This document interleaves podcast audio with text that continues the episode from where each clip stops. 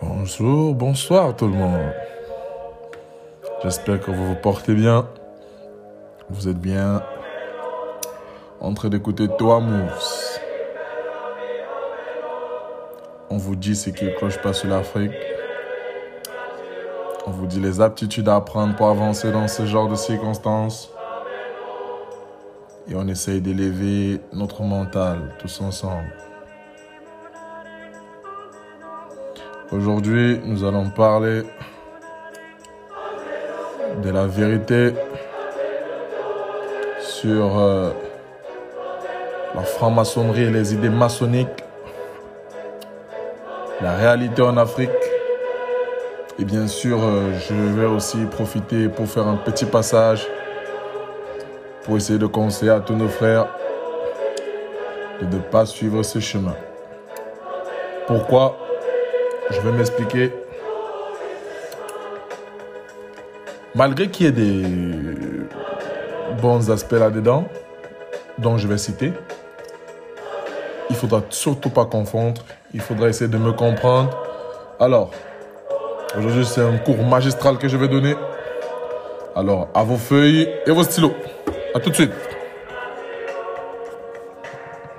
ira si jamais je m'en vais, ça me rendrait eh, eh, eh, si jamais tu partais, mais tu iras oh, oh, oh, si jamais je m'en vais, ça me rendrait.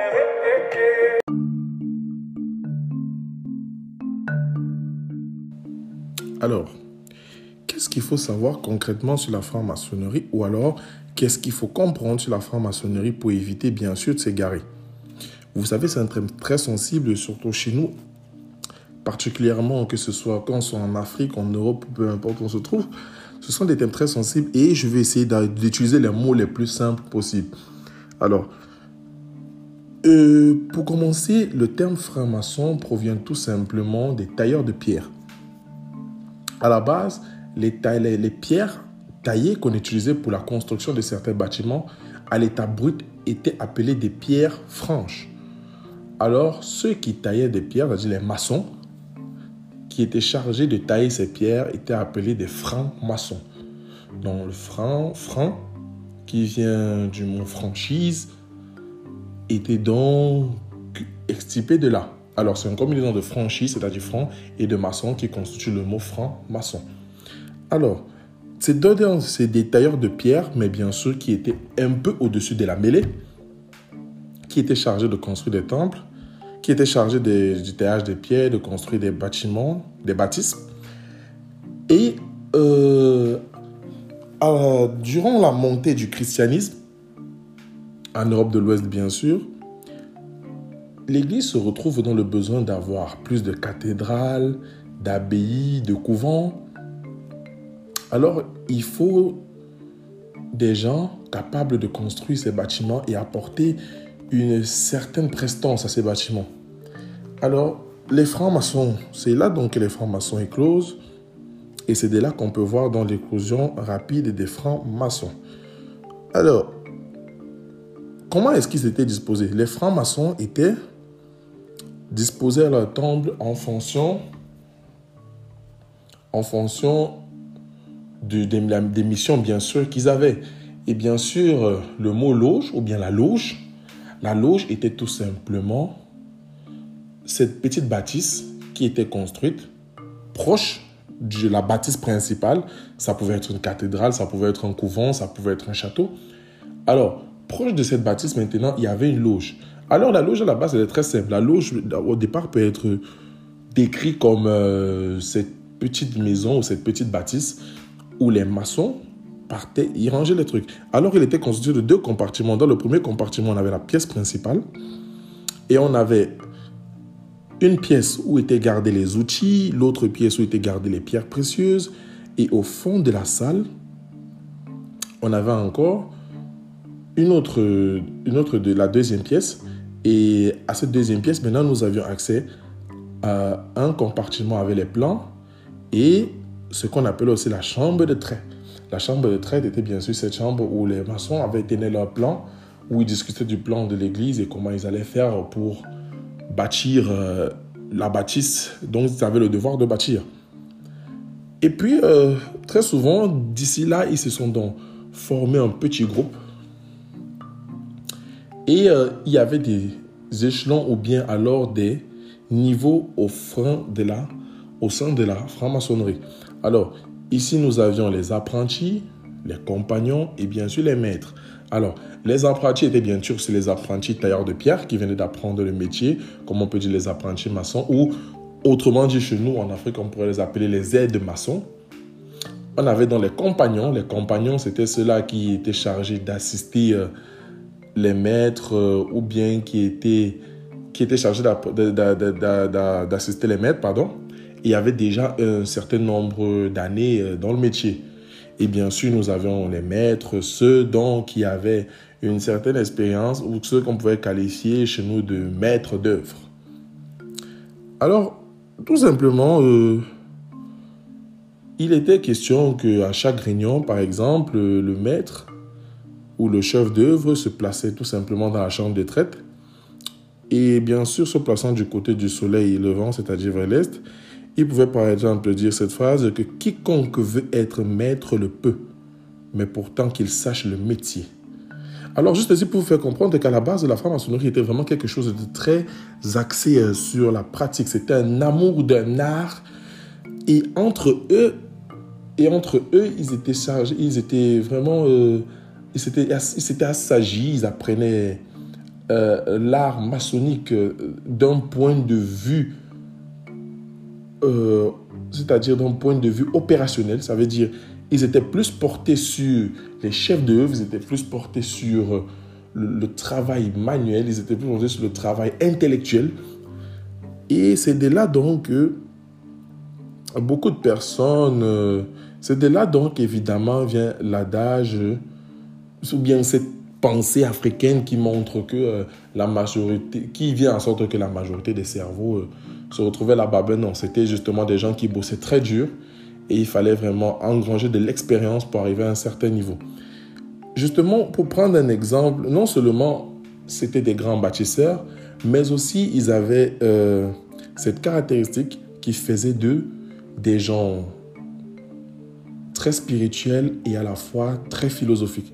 Alors, les arts qui étaient enseignés au sein de cette franc-maçonnerie, d'abord, il faudrait préciser qu'il n'y avait pas de livres, à cette époque, les enseignements n'étaient transmis ni, par manuscrit, ni par euh, je ne sais quelconque moyen conservable en tout cas. Tous les enseignements et tout ce qu'ils apprenaient étaient transmis de manière orale. C'était durant des séances éducatives où ils apprenaient, où ils apprenaient les trois principes, les piliers de base de la franc-maçonnerie. Et ce sont ces piliers, jusqu'à aujourd'hui, que certains grands penseurs, bien sûr hors de l'aspect franc-maçonnique, s'y tiennent. Alors, il s'agit bien sûr des arts pythagoriciennes, il s'agissait de la théologie et aussi de la morale chrétienne. Alors, qu'est-ce qu'on veut dire par là? Quand on parle de théologie, on veut parler tout simplement parler de l'étude liée principalement à l'aspect, euh, à la chrétienté, euh, au divin, on peut dire aux choses au-delà. Bon, beaucoup de personnes qui connaissent les, exemples de l'école, d'école de théologie euh, en connaissent le sens. Et ils étaient aussi chargés de connaître les arts pythagoriciens parce que rassurez-vous, pour tailler des pierres ou pour construire des cathédrales ou des couvents ou des bâtisses ou des châteaux comme ils faisaient, il fallait vraiment avoir un, un cerveau bien ouvert aux sciences pythagoriciennes. D'ailleurs, comme Pythagore le dit même, euh, comme il était dit dans la Grèce antique pour entrer à l'école de philosophie, il est écrit que nul n'entre ici s'il n'est géomètre. Ça laisse tout dire. C'était pour montrer qu'il fallait une certaine connaissance pour pouvoir se retrouver dans le monde du bâtiment à cette époque. Et puis, euh, la morale chrétienne, parce que c'était des gens très pieux, ils vivaient d'une manière euh, très pieuse, ils avaient des principes, ils avaient une morale basé sur les enseignements chrétiens. Et c'est de là, bien sûr, que vient cette fameuse fable qui résume pour moi euh, l'esprit franc-maçonnique. Il y a cette fameuse fable qui dit trois hommes étaient en train de tailler la pierre sur un chemin. Et puis un homme passa et interrogea chacun des hommes à son tour. Alors, il interrogea le premier tailleur de pierre et dit, Monsieur, qu'est-ce que vous faites? Le premier répondit, euh, Monsieur, je suis en train de tailler de la pierre. C'est fatigant, c'est épuisant. Je suis vraiment épuisé, mais je n'ai pas le choix parce que si je ne le fais pas, je n'aurai pas de quoi manger.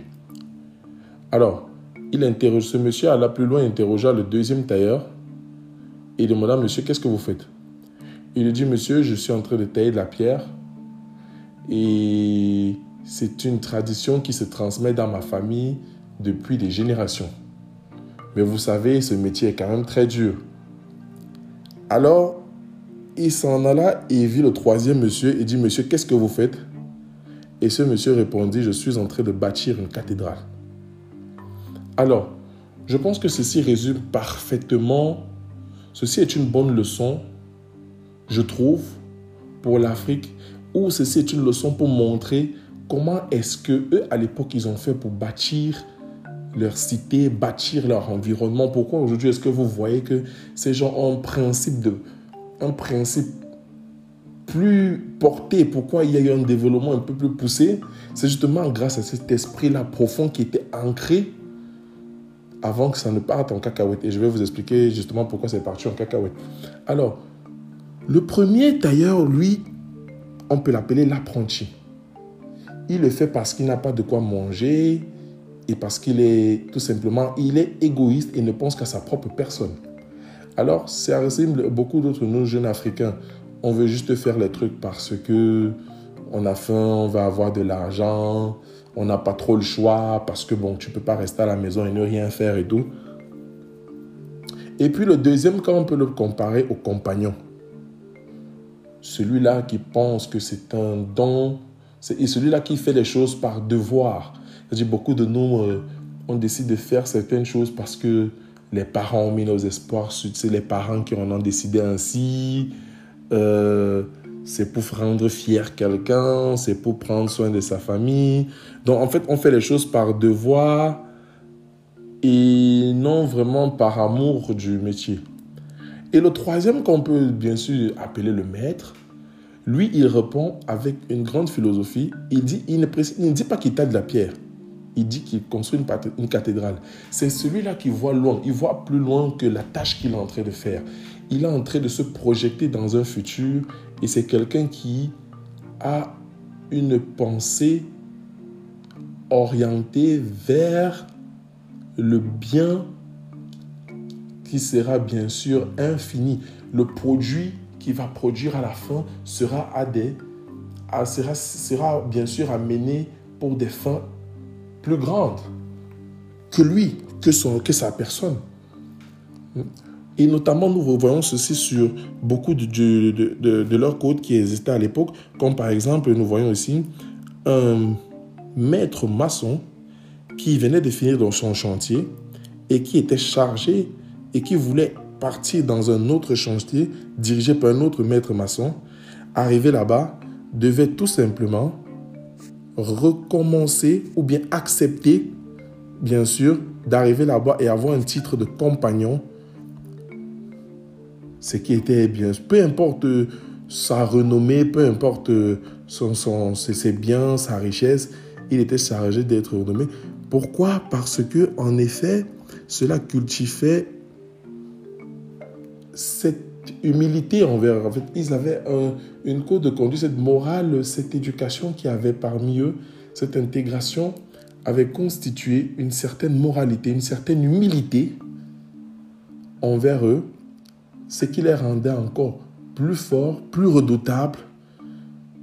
Et euh, bien sûr, à la fin, pour des raisons bien sûr financières, leur savoir était jalousement gardé et ne se distribuait pas. Ça veut dire, l'Église avait à tout moment besoin d'eux, que ce soit pour la construction des bâtisses et tout, et ils ne le faisaient pas à vil prix. Vous voyez un peu, il fallait des, il fallait des sous pour les engager parce que ça faisait un peu cher là. Et bien sûr, là, je suis en train de vous parler des événements euh, qui se passent vers les ères 1050, où euh, la réunion universelle, la première réunion universelle de cette franc-maçonnerie, encore, en, que je, qualifierais de franc-maçonnerie, bien sûr, euh, comment dire, de franc-maçonnerie, euh, je veux dire, disons, je veux dire opérationnelle, hein, ou bien manuel, parce que là, on parle encore du travail. Hein. On, travaillait, c'était du travail acharné. Hein. Cette première en 1050, cette réunion qui s'est tenue en Écosse, hein, où pour la première fois, ces francs-maçons détiennent le monopole de la construction. C'est-à-dire, ils avaient le monopole de pouvoir produire ou bâtir euh, de tels monopoles. Et ceci avait commencé à agacer vraiment l'Église.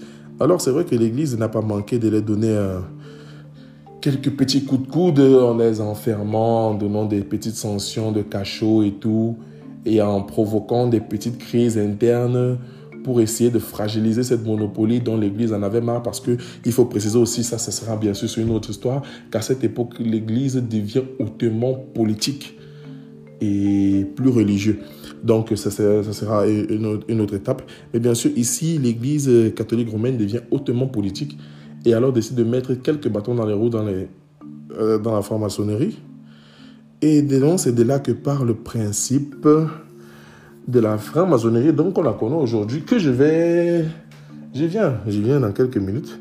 Alors, cette première partie, c'est tout simplement pour vous dire que, à la base, vraiment à la base, parce que là, nous parlons des années 1500, nous parlons des événements qui se sont passés à l'ère 200 à l'ère 200, à l'ère 500, montant en 1050 après Jésus-Christ. Et euh, c'est une époque où on ne vivait que pour, où cette franc-maçonnerie ne vivait que pour bâtir, pour s'instruire, pour moraliser, pour discipliner. Et bien sûr, c'est ce corps-là, c'est ce corps intellectuel, c'est ce corps euh, spirituel, pieux, moral de la franc-maçonnerie qui a régi aujourd'hui euh, le, monde ou l'Europe qu'on a connaît, qui a donné les, fondations. Mais après, c'est parti en cacahuète. Et euh, c'est cette partie qui est partie en cacahuète qui a justement mis l'Afrique dans tous ses problèmes. Et je vais vous donner le pourquoi.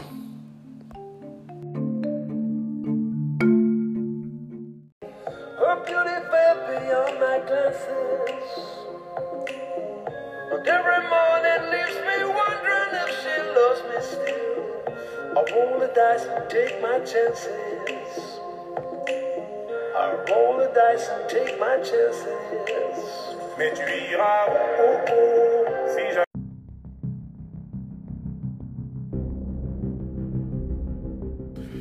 Alors, je sais, c'est très intéressant et tout, euh, comment ça peut partir en couille. Je sais ce que vous allez dire, bah, Paulin, tu les soutiens, tu es déjà dans la secte, tu es ceci, tu es cela, tu es dans les lots, tu ne crois plus en Dieu. En fait, quelque part, vous, avez totalement tort. Hein, parce que, un, je ne peux pas soutenir quelque chose qui a disparu. Ah, je vous comprends. Vous allez me demander comment est-ce que la franc-maçonnerie a disparu. Alors, le déclin de la franc-maçonnerie commence vers 1312, le 13 mars 1312, où l'Église ordonne bien sûr la dissolution de l'ordre des Templiers. L'ordre des Templiers était cet ordre qui était chargé de défendre ou de protéger la franc-maçonnerie telle que nous la connaissons. Alors, une fois qu'elle a été dissoute, avec avoir perdu leur protection, ou alors parfois avoir perdu l'épée qui, on peut dire, euh, l'ordre des Templiers était plutôt un ordre quelque peu chevaleresque, qui était chargé de la protection de l'encadrement de, de, cette franc-maçonnerie. Une fois qu'on a ordonné leur dissolution, un chaos a régné sans pareil euh, auprès d'eux, et c'est là donc qu'on découvre les problèmes internes. Alors, comme tout bon sabotage de l'histoire euh, de l'humanité, le problème doit commencer de manière interne. Alors, rappelez-vous, je vous ai bien rappelé, les francs-maçonneries étaient divisés en trois. Il y avait trois parties. Alors, il y avait les apprentis, il y avait les compagnons et il y avait les maîtres. Alors, au sein des compagnons, c'était levé déjà une rébellion. Ceci se passe bien sûr entre le 14e et le 15e siècle. Une rébellion lente mais plante, mais profonde, très profonde, s'est mis à sévir entre les compagnons. Et cette monopolie, cette volonté de conserver euh, ce savoir a fini par lier à une série euh, de, de, de, de, problèmes, de guerres actuelles, conflictuelles et tout. Et c'est donc là que part la dissolution ou bien la réorganisation de la franc-maçonnerie.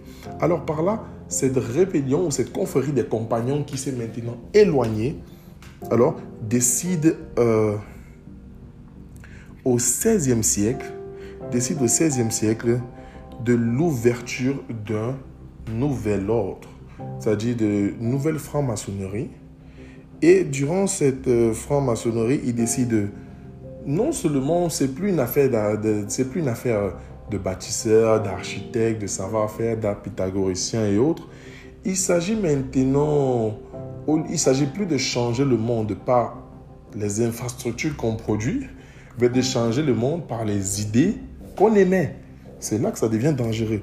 Alors, euh, l'idée qui concevait à construire, euh, ou le point d'achèvement d'un maître était d'accomplir une, une cathédrale ou une bâtisse grandiose, était maintenant plutôt de construire un temple intérieur. Vous voyez maintenant les blabla exotériques qui commencent à venir. Hein. Et c'est de là que vraiment tout commence à partir vraiment en couille. Et ici, pour voir le truc, le 14 juin en 1717 à Londres, la nouvelle franc-maçonnerie voit effectivement le jour sur la grande loge de Londres. Et là, bien sûr, à partir de là, tout le monde est accepté. Des avocats, des notables, des ducs, euh, des hommes d'affaires, des militaires, des penseurs, des mathématiciens, des philosophes, des écrivains, des peintres. Bref, le monde de la franc-maçonnerie à ce moment est ouvert à tous qui souhaitent avoir un grade dans une grande société secrète, euh, qui a, cela dit, plus tant secrète que ça. Et euh, nous voyons de là qu'à partir de là, eh ben, vers... Euh, parce qu'à partir de là, comme pour dire, je suis un peu dégoûté parce qu'à partir de là, c'est plus ce qu'on entend. Puisque je, je continue à vous rappeler ces trois parties qu'il y avait au départ qui étaient les apprentis, les compagnons et les maîtres. À partir de ce moment, la franc-maçonnerie se voit dotée de plusieurs grades et de plusieurs échelons par loge. Certains y en même jusqu'à près de 90 ou 100. Et à ce moment-là, il est question de découvrir un monde caché, de découvrir un monde spirituel, d'alchimie, d'élever le monde à travers de conflits politiques, de création de guerres, manipulation de masse, euh, placement de souverains, contrôle de ressources. Et c'est vraiment parti en couille à ce niveau-là. Mais c'est vrai qu'ils étaient plusieurs fois combattus, ils sont revenus. On les a notamment vus revenir à la guerre de sécession euh, aux États-Unis. D'ailleurs, même beaucoup de principes euh, là-bas aujourd'hui de la Constitution américaine sont issus des frais de la nouvelle franc-maçonnerie, il faut préciser. Euh, en Afrique, il ne faut même pas en parler parce qu'en Afrique, Afrique c'est des, loges en fait. Ils sont divisés en tellement de loges. En Afrique, il y a des, des, vulgaires loges euh, où il est axé sur la, sur la spiritualité intérieure, la lumière, l'éblouissement éternel. Bref, beaucoup de choses qui ont mené à ce que l'esprit fondamental qui était au fond de cette euh, de cette grande société a été perdue à jamais. Et aujourd'hui, cette société se retrouve l'une des armes massives pour corrompre et pousser les jeunes, surtout, euh, je parle surtout, surtout de nos jeunes Africains, de nous pousser dans un monde de facilité extrême. Ça veut dire cette fascination qu'on les pousse pour avoir des arts exotériques, parfois même de l'eau, parfois même qui essayent de, déboucher vers de l'occultisme nous pousse à avoir un regard fermé sur le monde. Et bien sûr, nous oublions qu'en effet, nous sommes juste des grandes marionnettes de ceux vraiment qui ont étendu ce phénomène pour pouvoir attraper le plus de gens et leur tenir en échec ou alors leur tenir sur leurs bottes. Parce qu'en réalité, si les gens sont venus, s'il a eu tant de propagande, si le nom s'est tellement propagé, c'est à cause de la première histoire. Parce que là, on est en train de parler des objets qui sont parlés de 500 à, 500 à, après Jésus-Christ, de 500 après Jésus-Christ jusqu'à environ 1200 après Jésus-Christ. Mais à partir de, de, de, de, de 1300, Jésus, euh, après, à partir de 1300 après Jésus-Christ en montant, c'est là que les problèmes commencent. C'est là qu'on perd de l'essence. C'est là qu'on ne se retrouve plus. Hmm? Donc en fait, c'est ce grand nom qui a voyagé à travers les temps qui a su faire leur popularité. Et ceux aujourd'hui qui tiennent les rênes, c'est 1% là qui tiennent les rênes et qui disent vouloir vous amener à vouloir les rejoindre dans un dans l'élévation du corps vers la bref c'est tellement stupide ce qu'ils racontent et ça n'a tellement pas de sens qu'aujourd'hui ils ont des grades bizarres comme, euh, je sais pas, on voit grand duc élévateur de la, de la royauté. Euh, bref. Je vais vous donner par exemple quelques titres bidons. Aujourd'hui que je vois beaucoup de, de, de, personnes traitées avec beaucoup d'intérêt et avec beaucoup de passion, ce qui me fait bien sûr beaucoup rire. Parce que pour moi, je ne vois pas comment on peut tomber dans des pièges aussi grossiers. Par exemple, il y a les grands lieux de la voûte sacrée. Il y a sublime prince du royal secret. Bref, beaucoup de termes aussi farfelus les uns que les autres qu'ils ont créés pour essayer d'embobiner la majorité de nos docteurs, la majorité de nos professeurs, la majorité de nos intellectuels en Afrique se retrouvent plongés dans cette dans ce mystère exotérique que s'est transformé la franc-maçonnerie et euh, bizarrement, c'est de là que c'est cool, c'est de là c'est limite euh, leur prise intellectuelle. Euh, et c'est dommage, c'est dommage parce que c'est eux qui étaient supportés pour l'Afrique et c'est eux qui se sont fait avoir dans la plus grande, dans une des plus grandes arnaques du monde, qui est la franc-maçonnerie. Alors, leçons à retenir. je pense que les leçons à retenir seront plus dans le premier couplet où j'ai essayé de décrire euh, la première euh, franc-maçonnerie, c'est parce qu'ils ont eu l'humilité, l'amour de ce qu'on fait, la simplicité, le secret gardé. Parce que c'est aussi ça le problème.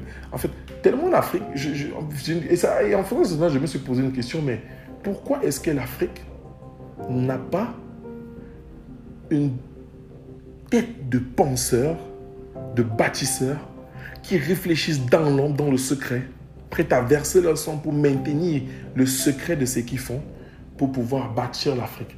Pourquoi ça n'hésite pas? Tout simplement parce que l'idée reçue a été biaisée et a été utilisée comme arme de colonisation de la majorité de nos grands cerveaux. Aujourd'hui, la majorité de nos grands professeurs, de nos grands docteurs en Afrique sont évidemment dans ces loges qui sont devenues plus exotériques que scientifiques, que passionnelles, que travailleuses. Et aujourd'hui se retrouvent dans des idées farfelues de spiritualité et à en connaître la fin ou le sens. Alors, sur ce, euh, c'était à peu près ça. Euh, beaucoup de gens vont me dire, ben oui, Paulin, j'ai regardé sur Google, euh, tu as oublié de parler de la partie euh, française. En fait, ce que vous devez savoir, c'est que l'implication française, elle, de la franc-maçonnerie, ne vient qu'à partir de, de, de 1736. C'est parce en 1736 que Michael Ramsey hein, décide, bien sûr, de sortir un décret admettant la franc-maçonnerie en France. Parce que la nouvelle franc-maçonnerie, l'escroquerie du siècle, bien sûr, c'est là qui en 1717 s'officialise à Londres pour la première fois, hmm, devient elle souverain maintenant, issu des combats sévères à Londres, ce qui lui pousse maintenant à se réfugier en France en 1736. Hmm, je reprécise par le décret de Michael Ramsey, qui renforce maintenant hein, les nouvelles idées de la nouvelle franc-maçonnerie, où on laisse tomber la construction pour plutôt maintenant débattre sur les théories de la construction d'un temple intérieur et où bien sûr entre l'appellation franc-maçon disparaît, mais ils deviennent plutôt des frères d'une même conflit ou d'une même compagnie électrique. C'est là-bas que tout part en couille, bien sûr, à partir de 1736 pour être plus précis. En fait, c'est à partir de 1717, mais c'est à 1736 que la vraie implication, qu'elle devient purement française, où elle part se, se, bâtir, se loger et bien sûr trouver des camps pour y persister à jamais et jusqu'au jour d'aujourd'hui. Alors, sur ce, c'est tout. Euh, je pense qu'avoir édifié le maximum de monde. Euh, je vous invite toujours à partager euh, le lien. Il est facile. Vous pouvez me. Je vous invite aussi à beaucoup écouter des podcasts. Vous savez, tout n'est pas forcément sur YouTube en vidéo ou bien dans des journaux ou bien des blogs. Vous pouvez aussi essayer de retrouver la majorité de ce que des, des thèmes bien sûr que vous aimez sur des podcasts pour ça, il vous suffit d'utiliser des applications populaires de podcast. Il y en a, je cite par exemple, je vais citer par exemple, euh, il y a Google Podcast que vous pouvez télécharger euh, pour écouter euh, n'importe quel podcast. Il y a bien sûr Radio Sud. Il y a Radio Sud que vous pouvez utiliser pour regarder des podcasts également. Et je crois qu'il y a aussi il y a encore, encore, c'est-à-dire A-N-C-H-O-R, qui est une application, bien sûr, euh, que vous pouvez utiliser, bien sûr, pour regarder ou écouter des podcasts tranquille. Il y a, euh, Apple Podcast pour les utilisateurs euh, d'iPhone. Et ben, ce sont des applications que vous pouvez télécharger et faire la recherche de thèmes. Parfois, si vous voulez faire la recherche de thèmes, dans mon cas, il vous suffit de, si vous voulez réécouter, il vous suffit de taper Toa Moves en majuscule et vous aurez toutes mes émissions, bien sûr, euh, qui vont apparaître et vous pouvez vous délecter euh, de ce qui en coule. Alors, sur ce, je vous dis euh, au revoir. La gaffe, je vous l'ai dit bien sûr au revoir et à très bientôt. À très très bientôt. Notre prochain thème, je vais essayer de vous parler d'un thème assez euh, généralisé. De toute façon, c'est au fur et à mesure. Vous savez, euh, on vit avec, euh, ou on fait avec ce qu'on ce qu'on a. le programme est assez chargé. J'ai tellement de choses à vous dire que parfois, j'aurais besoin un peu d'aide. Bon, ce que je vais vous proposer, c'est vous allez partir sur la page Instagram Toa Moves ou alors sur Twitter Toa Moves et vous allez chercher la publication du podcast actuel. Et vous allez mettre en commentaire ce que vous pensez, ce que c'est votre point de vue. Et bien sûr, vous allez me dire aussi une idée ou un thème que vous aimeriez que je développe à mon prochain podcast. Alors, sur ce, je vous dis encore pour une énième fois au revoir. Passez euh, un excellent week-end